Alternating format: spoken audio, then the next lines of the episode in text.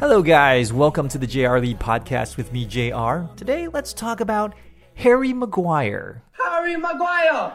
今天我们来聊聊一个人遭受到无止境的霸凌，但是却重返荣耀的故事哦。今天我们会聊到关于网络上的生态，一个人在挫折当中成长需要具备什么样的特质，还有痛苦其实可以当做自我成长的沃土。这并不是什么浇灌式的心灵鸡汤哈、哦。这是有严谨的学术研究做这个数据的支持哦。那么今天故事的苦主是的，也就是我们刚刚提到的 Harry Maguire。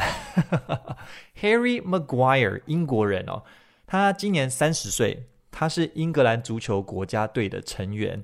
那他司职的是中后卫，也就是防守球员哦。那如果你对足球不熟悉的话，中后卫就是守门员前面的最后一个防守球员哦，我们叫中后卫。那 Maguire 他个人的球风呢，其实是非常的硬朗的，因为他的身体素质非常好，他的身高有一百九十四公分，非常的强壮，所以他在防守端的表现一直以来都蛮突出的。而且在进攻端呢，因为他身高的优势，所以他他有抢点的能力，还有这个头锤的能力，非常的优异。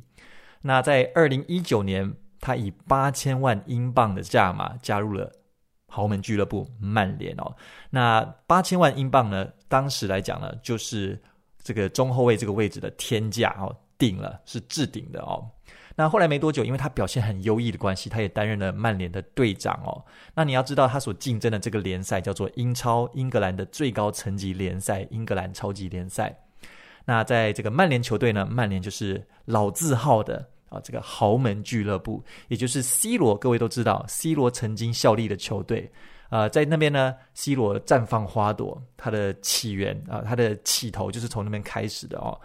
然后呢，在近几年的一两年前呢，他有回到曼联去踢球哦，但是后来跟这个总教练呢，Eric ten Hag 闹不和，不和到啊，在这个世界杯前夕呢，后来。C 罗直接上这个新闻媒体接受 Piers Morgan 的专访，直接在访谈当中就批评总教总教练说：“这个他不尊重我，所以我也不尊重他。”那曼联后来就说：“啊，那你就不用回来了。” 所以 C 罗现在去沙乌地阿拉伯踢球就是这样子哦。好，反正就是在这一个曼联 Manchester United，这是 Harry Maguire 效力的球队。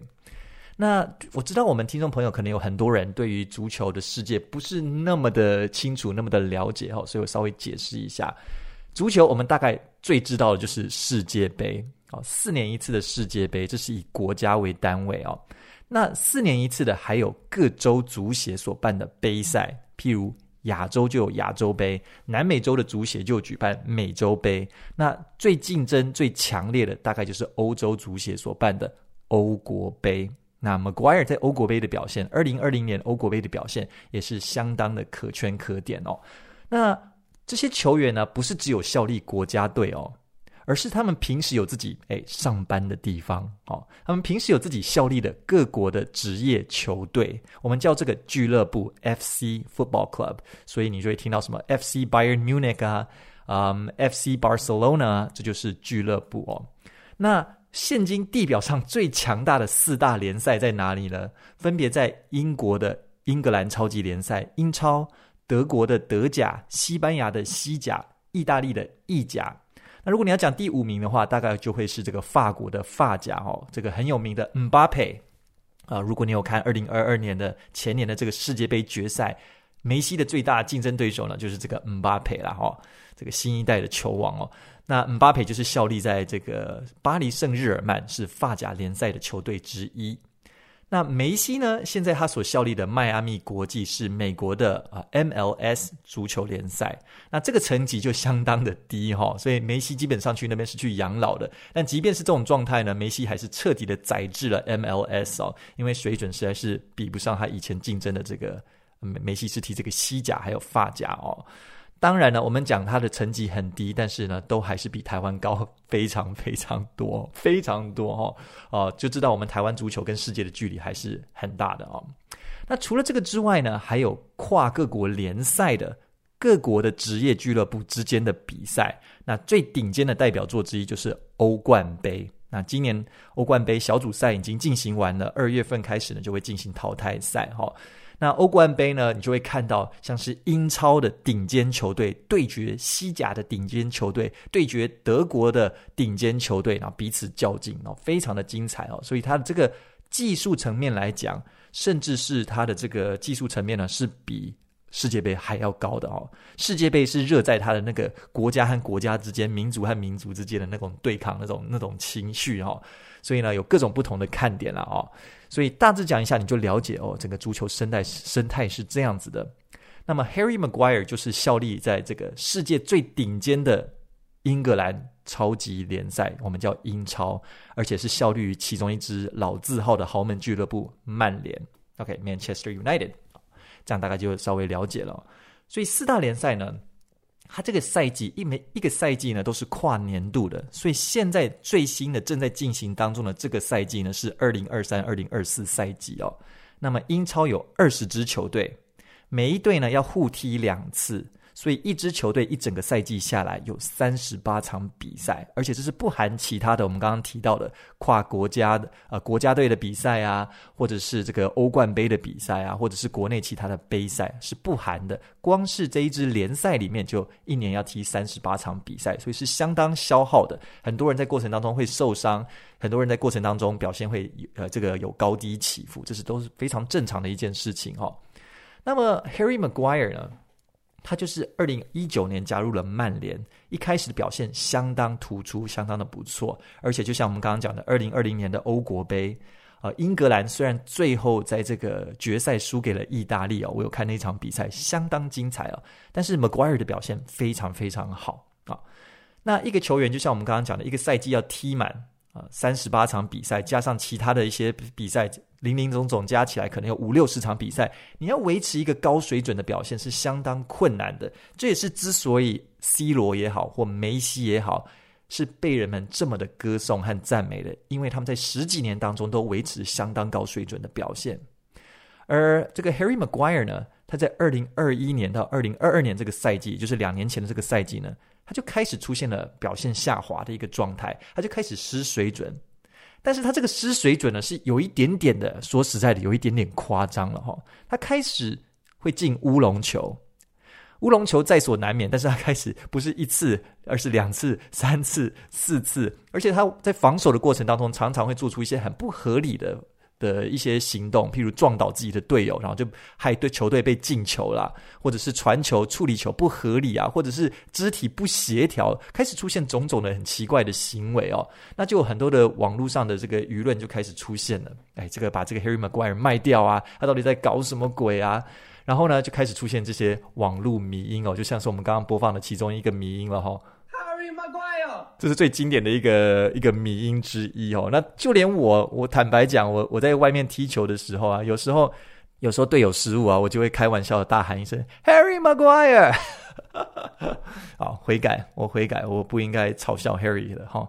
这个抱歉，哎，那也会有粉丝出来呛虾，说 Harry Maguire 你到底在干嘛？赶快把它卖掉啊！Maguire，get rid of Harry Maguire，get rid of Harry Maguire，he is shit。那也有甚至发生这种在赛场上有小男孩跟他要签名哦，小朋友跟他要签名，然后他打开来一看呢，结果在纸张上面写着是离开我的俱乐部，而且是一张同意书要他签啊，所以是非常的难为，让这个人真的非常的 没面子哦，甚至是呢远在非洲的加纳国会议员在质询的时候呢。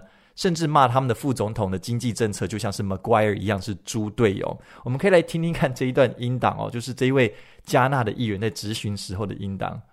But there was a player in in the United Kingdom in that in England called Maguire who was playing for Manchester United. Harry Maguire. He's a defender. He was tackling everybody and throwing his bodies everywhere. 所以这一段呢，这一段呢，主要就在讲说，Harry Maguire 是一个防守球员，他在球场上呢，逢人就铲球，到处撞人哦。然后他就进一步说呢，Harry Maguire 曾经被视为是全世界最强的后卫，结果后来变成曼联防守的最大隐忧。然后他就说，主席先生，对手发动进攻，Maguire 就会顺道帮他们一把。我们国家经济政策的 Maguire 也在搞一样的事情哦，所以呢，他就借着问政，借着 Harry Maguire 呢，顺便来问政，来批一下他自己的副总统。但是这样子的一个网络霸凌哦，甚至最后演变成了很严重的，甚至有人呢对他的家人释放出这个炸弹威胁，而且警方还不得不到他家里面的去去搜索有没有炸弹哦，这这是非常严重的。那当然，这已经是非常过头的一件事情哦。在世界杯前夕，二零二二年的世界杯前夕呢，当然各个国家队就会开始邀约一些国际友谊赛来准备要备战。那英格兰当时就邀了他们的一个死对头啦，苏格兰。他们就进行了一场国际友谊赛，这这叫国际嘛？哈，英格兰和苏格兰都是属于这个 Great Britain，对不对？嗯、，I don't know。那 Harry Maguire 一上场的时候呢，苏格兰的球迷就开始欢呼，你就知道这个非常的难为哦。而且那一场就很不幸的，Harry Maguire 在第六十七分钟还真的进了一颗乌龙球哦，所以他事后就一直被调侃，一直疯狂被讥笑。甚至在二零二二年的世界杯，英国啊，英格兰跟伊朗在这个小组赛遇到哦，伊朗的球迷直接在场内就举牌哦，而且这牌子写着“只要有 Harry Maguire，我们就会赢”，啊，真的很不给面子哦。当然那一场他们好像是输了，我印象中哦，所以只有整这样整个一个舆论氛围下来，只有英格兰的国家队的总教头教练呢，Gareth 呃，这个 Gareth Southgate 呢是全力支持他的。当然，还有他的亲人，他的妈妈。他的妈妈在苏格兰的这场友谊赛之后呢，甚至在 Instagram 上面贴文抗议说：“他写，身为一名母亲，看到自己的儿子受到球迷、球评、媒体各行各业的霸凌和仇恨言论，却是针对一个为了自己的俱乐部和国家如此拼命的人，这么做真的很羞耻。”对苏格兰的比赛，我一如往常的出现在看台上。我了解足球的世界里有高低起伏，但是我儿子受到的待遇已经超过了足球的范围。我不愿意看到任何其他家长或者是球员，特别是年轻的孩子们经历一样的事情。Harry 的心胸很宽阔，他的心智很强，不见得每一个人都可以像他这样处理霸凌。我希望这样的事情不会发生在任何人身上。啊、他妈妈很语重心长的为自己的孩子，为 Harry 呢出来辩护、哦。倒是 Harry 本人呢，他就说呢，啊，他觉得苏格兰的球迷呢，就像是在拌嘴一样哦，就在那边讲一些有的没的乐色话而已，听听就算了。不过呢，他说，不过因为都是针对我的关系啊，所以等于是把我队友们的压力都吸了过来。那如果是这样子的话，我很乐意，别太担心哦。所以这个整个事件下来，整个二零二一、二二、二零二二球赛季下来呢，我感觉 Harry Maguire 他在处理这些这个网络上的霸凌也好，球迷的霸凌也好。他都是相当的低调和淡定的啊，他都没有跟几乎没有跟球迷起这个正面的冲突。有些球员不见得就如此哦，有些球员就受不了，就会直接跟球迷起冲突，或在网络上开始这个先战这样子。但 Harry Maguire 一直以来，我觉得他好像就非常的淡定，非常的冷静在处理这件事情。但是世界杯结束之后呢，新的英超赛季就要开始了。那当时的教练 Eric Ten Hag 呢，就让他卸下了队长的背章。啊，那这个当然就是蛮难为情的事情啊。就是你原本是队长啊，但是后来因为你表现不好，就被卸下队长的职务。然后他甚至呢，在赛季开始之前被通知要被交易出去，要把它卖掉了，用三千万英镑。我们刚刚在讲嘛，他当初是以八千万英镑卖到曼联，但是他要被卖走的时候呢，不到一半的价格，要用三千万英镑的价格把它卖到一个比较中下游的球队，叫做西汉姆联。好。那在最近的一次访谈当中，哦，就就是最近去年十一月，他就有提到这件事情。他就说了，当时他为什么拒绝这个交易，他不想要被卖走。他说：“I really enjoy playing for this club, and I was willing to stay and fight for my place。”他说：“我真的很享受为了曼联出赛，我真的很愿意留在这边继续奋斗，来争取我出赛的机会。”这样子哦。那在果不其然的啦，他在二这个新的赛季二零二二二零二三赛季的时候，他的位置就被取代了。他就开始长期坐板凳，然后取代他的就是新来到球队上面的这个之前来的有这个 Varane，还有另外一个球员是阿根廷的 Lisandro Martinez 哦，刚经历世界杯炙手可热的哦，所以整个二零二二二零二三赛季呢，三十八场比赛下来，他总共只先发了八场比赛。Harry Maguire，这是非常难为情的一件事情哦。那么事情到什么时候才开始真的有转机呢？其实也是有一点现实，就是当他的队友受伤之后，后来这个 Varan 和 Martinez 呢都相继受伤了，也就是在二零二三年的九月，去年的九月的事情而已。他们受伤之后呢，他才有机会再次回到场上。那那段时间呢，我有在积极看比赛哈。我在看比赛的过程当中，我发现，诶，Harry Maguire 他的能力让我感到很惊艳，非常的惊讶。我惊讶于，特别是他的长传 （long pass） 换边的能力踢得非常好啊！什么叫 long pass 换边呢？long pass 就是长传嘛，那换边就是，譬如说你把球从球场的右边转换到左边，那你要从后场踢到呃这个前场，就需要非常大的。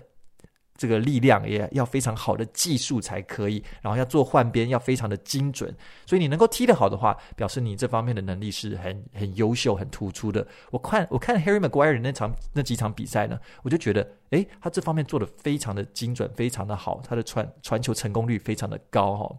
十月七号，他们对上了宾福特的比赛，九十分钟的比赛，他们总共落后了六十四分钟哦。这个赛季曼联踢得非常不好。他们落后了六十四分钟，一直到加时赛的第三分钟，也就是九十三分钟的时候，才有队友这个 McTominay 追平了第一球，一比一追平。然而，接下来不到四分钟的时间呢，在九十加七、九十七分钟的时候，Harry Maguire 传出了一个关键的助攻绝杀。那一场真的是非常的嗨，就感觉宣布，感觉这个人宣布说：“我回来了。”啊，老子回来了，我的状态也回来了哈。九十加七分钟的时候呢，关键助攻绝杀，不到两个礼拜的时间，十月二十二号，他们对上了谢菲尔德联，他在那一场比赛也是表现突出，他拿下了单场最佳球员，而且在比赛之后呢，球迷不愿意散去，在那边大唱 Harry Maguire 的名字哦。前几个月呢，才在骂他骂得要死啊，但是后来呢，在比赛结束之后呢，在那边呢歌颂他的名字哦。而且就在两天之后，十月二十四号，他们经历了我们刚刚提到的欧冠杯，欧冠杯的小组赛。那在欧冠杯的小组赛，他们就对这个曼联呢，其实他们的表现一直以来都有点踉跄，在这一届的赛事里面，相当的踉跄哈。所以他们下一场比赛呢，十月二十四号这一场比赛是必须绝对要赢的，不然大概就要被淘汰了。而且他们对到的是一个他们小组里面相对很弱的呃一个球队，是丹麦的一个球队，叫做哥本哈根俱乐部。啊，Copenhagen，那他们对到这个丹麦的这个哥本哈根俱乐部的时候呢，却踢得非常的，也是非常的踉跄，然后非常的辛苦哦。一直到第七十二分钟，有一个人挺身而出，头锤进了制胜球，就是 Harry Maguire。而曼联最后就是一比零赢下了这一场比赛，哈，帮他们续命了啊。所以在小组赛呢，他们没有马上面临要被淘汰的风险。不过后来呢，经过几轮之后，他们还是被淘汰了哦。下一次他们对到这个哥本哈根呢？后来好像四比三输掉了哦，这有点囧。但是那一场比赛呢，就真的把 Harry Maguire 的声势整个拉起来，他就是这个制胜的关键哦。所以英超啊，这个英格兰超级联赛在十二月八号的时候就颁发给他这个十一月的最佳球员 Player of the Month。那这个 Harry Maguire 当时就贴了一个 X 贴文哦，以前的推特，他就说。Couldn't have done it without my teammates, the staff, and you fans. 啊，如果不是因为我的队友、我的俱乐部的职员还有球迷们，我绝对做不到的。Your love and support doesn't go unnoticed. I appreciate it. 我不会没有注意到你们对我的爱戴和支持，我非常的感谢。哦，这个其实蛮感人的。讲到这边，我就觉得蛮感人的哈、哦。那在这一系列的哦绝地大反攻、重返荣耀之后呢，其实球迷们对他的心态。马上就改变了哦！每一场比赛呢，他都几乎都会受到歌迷们的颂扬和赞颂哦。这个大声唱着他的名字哦，而且去年底呢，还记得刚刚这个非洲的加纳国会议员在质询时的的这个调侃吗？这位国会议员呢，还公开道歉哦。我们也可以来听听看他道歉的时候说了什么。I was very quick to compare my big brother, Dr. Mahmoud Bawumia, to Harry Maguire. Mr. Speaker, I now apologize to Harry Maguire. Mr. Honorable Chair, sir. 所以他这一段呢，大致上就在讲说，记得我去年把副总统比作 Harry Maguire 吗？我现在向 Maguire 郑重道歉哦。今天的 Maguire 已经度过难关，是一个彻底转变的足球员。他开始进球，他现在是曼联的核心球员。然后接下来他就继续酸他们的副总统的经济政策。Maguire 已经变了，但是我们的副总统还是一样烂。那 Harry Maguire 也很有趣哦。后来他就在他的这个推特上面，他的 X 上面呢就回应哦，他就真的贴出来，他就说 MP Isaac Adongo apology accepted. See you at Old Trafford soon。他就说，这个国会议员，我接受你的道歉，希望可以在这老崔佛球场呢，很快看到你啊。老崔佛球场就是他们曼联的主场哦。啊，他就这样贴了出来，感觉也是蛮有气度的，蛮心胸宽阔的哦，就像他妈妈讲的一样哦。所以现在呢，整个网络上的舆论又变了风向，大家好像觉得他是。哇哦，圣人，他是 the goat，很多人都用 the goat 来形容他，the greatest player of all time 哦。但是我觉得一个重点是在这里，然后 Maguire 他自己是怎么想的，他自己是怎么面对这件事情的，所以他就在最近呢，就接受了他们俱乐部的采访，说他是怎么走过这一段低潮的，然后他是这么说的，我们可以来听听他的专访哦。Yeah, definitely, that's football. Football, you don't go through a fifty-year career. without not sat on the bench at all. Um, last season probably was the first time in my career where I've, I've had to do that, but I said to myself, I, I remain patient. I do everything I can off the field when I'm not playing to, to help the lads. Um, because I play for this club to, it, to, to, for it to be successful. And um, that's whether I'm playing or whether I'm not. Um, every day I came into training, I tried to drive the standards, drive the training to make sure that we was working at an intensity that enabled us to get the three points at, at the weekend. And um, by enabling to do that, enabled myself to to stay fit and to stay ready and to stay in a good positive mindset and um, to be ready to take my chance when it came. 我希望你们能够很好的记住他刚刚讲的话，好仔细的听。我现在用中文 稍微复述一下他讲的话，哦，因为这里面呢传递出了很多关于 Maguire，我觉得他能够绝地大反攻的一个很重要的特质，哈。所以他讲的是这样子，他说，在足球这一行，你不可能在十五年的职业生涯当中不曾坐过板凳。上个赛季是我第一次经历这件事情，我告诉我自己，我必须要有耐心。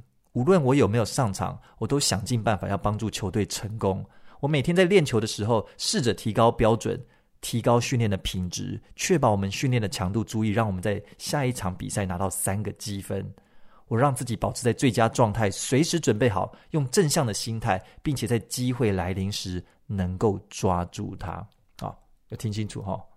好，我觉得他讲的这段话，这个访谈当中呢，传递出了很多关于他个人的人格特质哦。那我个人的观点是这样子的哈，呃，我想要讲到几个部分。第一个，网络生态；第二个，机会来临的时候怎么抓住它；第三个，心态要有具备什么样的心态；然后最后呢，想要让大家认知到，其实我们经历任何的创伤逆境之后，是有机会大幅度的、大程度的成长的。所以，先从这个网络生态来讲好了。第一个，就像我刚刚已经已经不断的暗示、明示、透露出来的，我觉得哦，这过程当中哦。人性真的是一览无遗啊！人性真的是喜欢锦上添花，还有棒打落水狗的，我这么觉得哦。最近就有这么一个社会事件，我觉得具体的体现了这件事情啊。那这也是我的我们的粉丝观众跟我讲的哦，非常的感谢你把这新闻寄过来哦。他说，《寄生上流》的其中一个角色，一个演员叫李善均，在最近过世了。我相信可能很多人知道这个新闻了哦。那在台湾当初报道还没有这么大，但是我的观众就把了一一个。一一篇报道寄了给我，那这是转角国际的报道，非常详尽的报道了里面的内容。那后来我逐渐就看到，诶，中央社也开始有跟进报道一些比较详细的细节。直到最近二十四小时小呃二十四小时之内呢，我才发现台湾的媒体有慢慢开始跟进，把一些细节的部分给一一报道出来哈。那事情是这样子的，李善君这个这位演员呢，他因为涉毒。哦，吸毒、涉毒被调查。I'm sorry，我喝口水。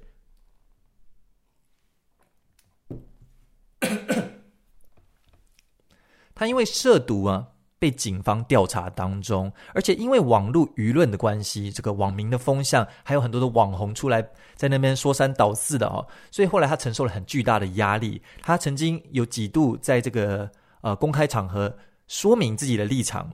但是最后他还是受不了舆论的压力，在这样的情况之下呢，他选择了啊、轻生哦，很不幸的啊、无论如何，我觉得生命都是宝贵的。那他是选择这样子来结束自己的生命哦。那现在的境况就是，现在台湾的媒体开始跟进了哈、哦。但是我觉得你们有兴趣的话，可以去看一下转角国际写的这个报道，蛮详尽的哦。希望他是有做很详尽的事实查核。那最近的一个境况就是。李善均的经纪公司对记者提告，提告他们恶意报道。好，那这个这个过程是怎么样呢？虽然我们都承认哦，我们不得不说，李善均应该是有做错事情哦，在在涉毒这个部分，但是呢，过程当中他是被一位酒家女给威胁了，有一个酒家女。呃，把他们的电话录音给录了下哈，把他们一些简讯内容给截图了下来，然后拿这个来威胁他哦。但是警方在调查期间呢，是违法的透露给透露消息给媒体哦。那媒体也就在调查期间当中就公开了李善均跟这个女士的一些对话记录啊，这个就让这个网络舆论就炸锅啊，一面倒的抨击这个李善均是一个十恶不赦的恶人哦。那很有趣的是，当后来这个酒家女的事情被爆出来，她威胁李善君的事情被爆出来，警方违法透露消息给媒体的事情爆出来，还有媒体恶意报道的事情被爆出来之后，网络舆论又一面倒的开始歌颂李善君，说啊什么是一个圣人啊，他真的是罪不该死啊！哎呀，怎么会这样子啊？好好的一个人就这样走了。就像我刚刚讲的，我觉得人啊，人性真的就是。喜欢锦上添花，也喜欢棒打落水狗，但是有时候真的觉得蛮难过的啦。不应该是这样子，人不应该是这样子的。我们应该要有更光明的一面哈。我对于网络的意见始终以来都是这样子的：你不会在本人面前说的，你不会在本人面前亲口对他说的话，你就不要在网络上讲。你今天敢在网络上讲，就是因为你没有看着他的眼睛讲，所以你。不敢看着他眼睛讲，不，对，我在说什么？不敢看着他的眼睛对他讲的话呢？你就不要在背后在网络上面讲。我觉得这样子是真的很不负责任的哦。那我觉得 Harry Maguire 啊，他经历的事情也是像这样子哦。当他表现不好的时候，就棒打落水狗；但是当他表现开始转好的时候，其实也只是短短短不过一两个月的事情哦。他的表现突然变好。人们就开始把他捧上天了，我觉得这是真的是不不大，我的话不大，我觉得不大可取的一件事情哦。甚至是梅西啊，大家有没有？大家现在都很歌颂梅西啊，现在终于拿下了世界杯冠军哦。但是你们有想过吗？梅西在前几届的世界杯失利的时候，还有美洲杯失利的时候，你知道他是怎么被阿根廷的球迷给抨击的吗？是抨击的到。一无是处的地步啊！就说他把所有的精力都留给了他的俱乐部，然后完全没有想要为国家效力的意思。说他无能，说他没有心没有心思花在阿根廷身上，说他是一个叛徒，甚至是烧他的球衣，有没有很夸张？但是呢，他一旦他赢得世界杯之后呢，他又被捧上天，被当成神一般来去对待哦。阿根廷很多人说他就是神哦。那梅西本人是有说他不喜欢这样的称谓了哦。所以我觉得这就是人性了，嗯，我觉得我们也要好好思考哦，我们是不是可以不要哦，可以 可以展现更光明的一面了哦，这样子哦。回到 Harry Maguire 身上呢，我觉得另外一个他做的很重要的事情就是他掌握机会，好。抓他抓住他能够控制的事情，应该这样子讲哦。我们在上一集的 podcast 哦，一月一号元旦那一天呢，我们 PO 了一个 podcast，在讲说如何规划人生。有机会的话，可以去听听。里面我们提到这个史蒂芬·科维的最有名的自我成长类书籍《与成功有约》这本书里面提到的观念哦。他说，人呢，在面临人生问题的时候有三种，一种问题叫做可以直接控制的问题。一种是可以间接控制的问题，一种是没有办法控制的问题。那面对那些可以直接控制的问题呢？我们透过改变习惯就可以来控制了。面对那些可以间接控制的问题呢？我们要发挥影响力，就是人跟人之间的影响力，来去解决这些问题。但终究有一些人生问题是我们无法控制的。那面对这样子的问题呢？我们就要学会处之泰然哦。所以在正向心理学的领域也有提到，幸福的关键之一就是人能够聚焦在自己能够控制的事情上。人会感到悲惨，往往是因为全部都聚焦在那些我无法控制的事情上，所以感觉到很悲惨，好像我对这个人生、对人生、对世界是无能为力的。但人应该要学会焦聚焦在自己能够控制的事情上，哪怕是很小的事情。从这从这一小点开始呢，慢慢的拓展你的这个控制范围啊，这个就是所谓的苏洛圈。有有机会的话，也可以去看看我们另外一支长影片，在讲这个苏洛圈 （The Zorro Circle） 啊，如何增加自己的控制力量哈，和自己的影响力这样子。那 Harry Maguire 呢？我觉得透过他的访谈，就是让人家感受到，他无论是在场上或场场下哦，无论他有没有被重用或有没有上场的机会，他都在设法提高自己，还有球队的训练强度。一方面提升自己，一方面帮助球队得胜。他不是单纯的等待机会而已哦。哦，我们常常讲说要等待机会来临，他不是单纯的等待而已，而是在在他在创造出一个。机会来临的时候，他能够承接的环境和条件，他不知道什么时候会重重回这个先发阵容哦，他甚至无法知道他会不会留在这个球队，但是他尽其可能的创造出一个最有利的条件，我觉得这就是一个很正确的正向心态。这让我想到一本书，很久以前的书哈、哦，啊、好像是西班牙的作者写的哦，叫做《当幸福》。当幸运来敲门，当幸运来敲门哦，Good luck。它是一本插画书，它里面的内容就在讲说，有两个主角，一个是黑武士，一个是白武士，他们两个都在寻找这个传说中的幸运四叶草，到处寻找，到处寻找，可是也到处碰壁。那这个黑武士呢，拼命四处打听消息啊，都找不到啊，那他就继续努力的找，一直继续努力的打听，四处的打听消息，四处寻找。那白武士。一样也是四处碰壁哦，但是四处碰壁之后呢，他换了个方法，他开始着手改造自己身边的环境，然后创造出了一个有利于幸运草生长的环境。后来果不其然，雨水降临之后呢，幸运草啊就从白武士打造的沃土当中长了出来。原来这个幸运草呢，不是一直都存在，而是等待着适合的条件出现的时候，它才会长出来。所以呢，机会也是一样的，它不见得每天都在，但它始终都会一直来临。有时候是几天的时间，有时候是几个礼拜，有时候是几个月，有时候甚至是好几年的时间才会机会来临。但重点是，当它真的来了，你是不是已经准备好了？我觉得这就是 Harry Maguire 他在访谈当中提到的。他说：“我让自己保持在最佳状态，随时准备好，用正向的心态。”并且在机会来临时能够抓住它，逐字逐句来讲，他就是说了这么一段话哦。那最后呢啊，也不是最后，讲到啊心态的部分，一个优秀的足球员他需要几项条件哦啊，个人战绩。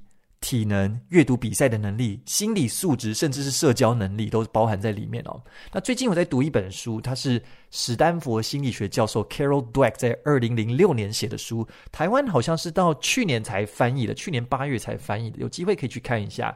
它里面就提到了关于成长型心态和固定型心态这两种啊、哦，这两种心态和思维哦，差别就在于什么呢？固定型心态的人认为。能力、智商、人格是与生俱来的，所以他必须要试图来证明自己。他一生当中最大的作为就是要证明自己。然后在挫折当中呢，他会试图要掩盖失败。为什么呢？因为啊，如果失败的话呢，就会伤伤害到他的自尊。如果你否认我的能力、智商、人格，那这些是与生俱来的，而且是固定的。那等于是否定了我，所以他会保护自己。为了保护自己的自尊呢，他会试图掩盖失败。而成长型心态的人呢，他认为说，诶，人的能力、智商、人格其实是可以透过努力，还有别人的帮助辅导之下成长的。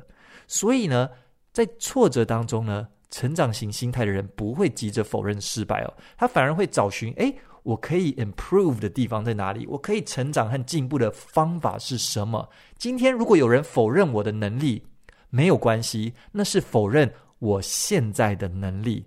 但我可以成长啊，我可以进步啊，所以啊，我不会被局限在被否认的这个事实当中哦。这就是成长型的心态。Harry Maguire 的访谈就让我看见了成长型的心态。他说了什么呢？我们听一下。他说。我告诉我自己，我必须要有耐心。无论我有没有上场，我都想尽办法要帮助球队成功。我每天在练球的时候，试着提高标准，提高训练的品质，确保我们训练的强度足以让我们在下一场比赛拿到三个积分。这就是标准的一个成长型心态。我现在状态不好，我被霸凌，我很低落，但是我试着要让自己还有球队一起提升，成长型心态。最后呢，我想要讲到创伤后的成长。当然，我们讲创伤好像严重了哈，没有人想要受伤，没有人喜欢经历负面的事情啊。但是，我们有没有想过，我们的负面经历可能是可以让我们自我成长的沃土？哦，我圣经里面也有讲一句话嘛，这个患难生忍耐，忍耐生老练，老练生盼望。Anyways，正向心理学之父呢，马丁·塞利格曼在二零一零年的书《Flourish》里面有提到，他跟美国军方合作的一项研究哦。那这个研究里面呢，逐字逐句我把它翻译过来是这样子的哦：多数人在极端的逆境后，会显现严重的忧郁和焦虑感，甚至到了 PTSD 创伤后压力症候群的程度，但是。接下来，他们却成长了。长期下来，他们心理运作的水准大幅度的提升了。他就举了一个例子哦，呃，有一位准将叫做 Rhonda Cornum，一位女性准将，她在一九九一年参加了波斯湾战争。她在呃一项救援任务的时候，搭乘直升机要出去救人的时候呢，被打了下来，在伊拉克的沙漠上空被击落。机组员有八个人，当场死了五个人。三个人被俘虏，Rhonda 是其中一个。Rhonda 呢，坠机之后呢，手脚全都骨折，然后被俘虏。然后他在当俘虏的期间呢，被虐待，然后甚至被性侵。八天之后，他们才被释放。八天之后才被释放。他回去之后，他经历了创伤，但是在他创伤之后，他做了这样子的一个陈述哦。他说：“我在创伤之后呢。”我恢复了之后，他开始产生了这些改变。第一个，他开始对病患更能够感同身受；第二个，他的心理素质大幅度的提升了。身为一个指挥官，在威胁面前呢，他开始更不容易感到焦虑和畏惧；第三个，他开始更珍惜家人；第四个。他在坠机被俘虏的过程当中，他经历了所谓的灵魂出窍的经验，而这个经验呢，让他自己开始接受，或者是至少相信，或许人的肉体生命之外，有人的灵性生命这样的想法，而这个想法大幅度的改变了他的生活和人生。最后一个，他开始更清楚生命当中的事物的优先顺序哦。那么有一个这样的数据，也是这项研究里面提出来的，这个数据是啊。越战期间，哈，越战可能是一九六零七零年代，是不是？在越战期间呢，被俘虏虐待的美国空军人员有百分之六十一点一的人回馈说，他们从苦难当中获得了心理层面上的成长。但是更惊讶的是，最让人惊艳的是，他们受到的不人道对待越是严重，他们的创伤后成长就越是显著。哇哦！这不是说我们要自己去找罪受，绝对不是这样子哦。但是就是要告诉我们说，人在逆境之中，我们可以选择沉沦，但是逆境相反的，它可以成为我们的沃土，滋养我们自己，让我们成长的一个绝佳的机会。这是学术上的研究，学术上的统计数字，这不是我自己在那边乱讲。我自己看了，我也相当的惊讶。这个马丁·塞利格曼教授后来就跟这个军方就提到说。从战场回来的之后呢，很多人都会得到了 PTSD，但我们很少跟他们提到说，在 PTSD 之后呢，却有很大程度的人呢，会有大幅度的心灵上面的成长。他用这样的方式呢，去改变了美国的军队里面他们的一个心理素质哦。好，所以今天呢，我们就聊到了这个关于 Harry Maguire 的故事，然后就进一步聊到了哦，关于人在逆境中的生存、逆境中的成长、创伤后的成长，人具备什么样的心态？哦，成长型的心态可以让自己呢更加的进步，更加的提升，还有如何去抓住机会，总是要让自己保持在最佳的状态啊，随时准备好，让机会来临的时候自己能够抓住它。当然呢，还有身为一个阅听者呢，我们要拥有判断的能力啊，还有稍微要有一点点的口德哈，这个稍微做一个比较有口德的这个阅听者。All right. Thank you very much for supporting the podcast. This is the JR Lee podcast with me, JR。非常感谢你们的收听哈、哦。可以的话呢，可以帮我们按一个赞，分享给五颗星，或者是想要给我们更实际的支持的话呢，可以加入我们的频道会员，或者是我们的 Patreon，我们会非常的感谢哈、哦。This is the JR Lee podcast. Once again, we will see you next episode. 我们下一集再见。希望你们喜欢今天的节目，拜拜。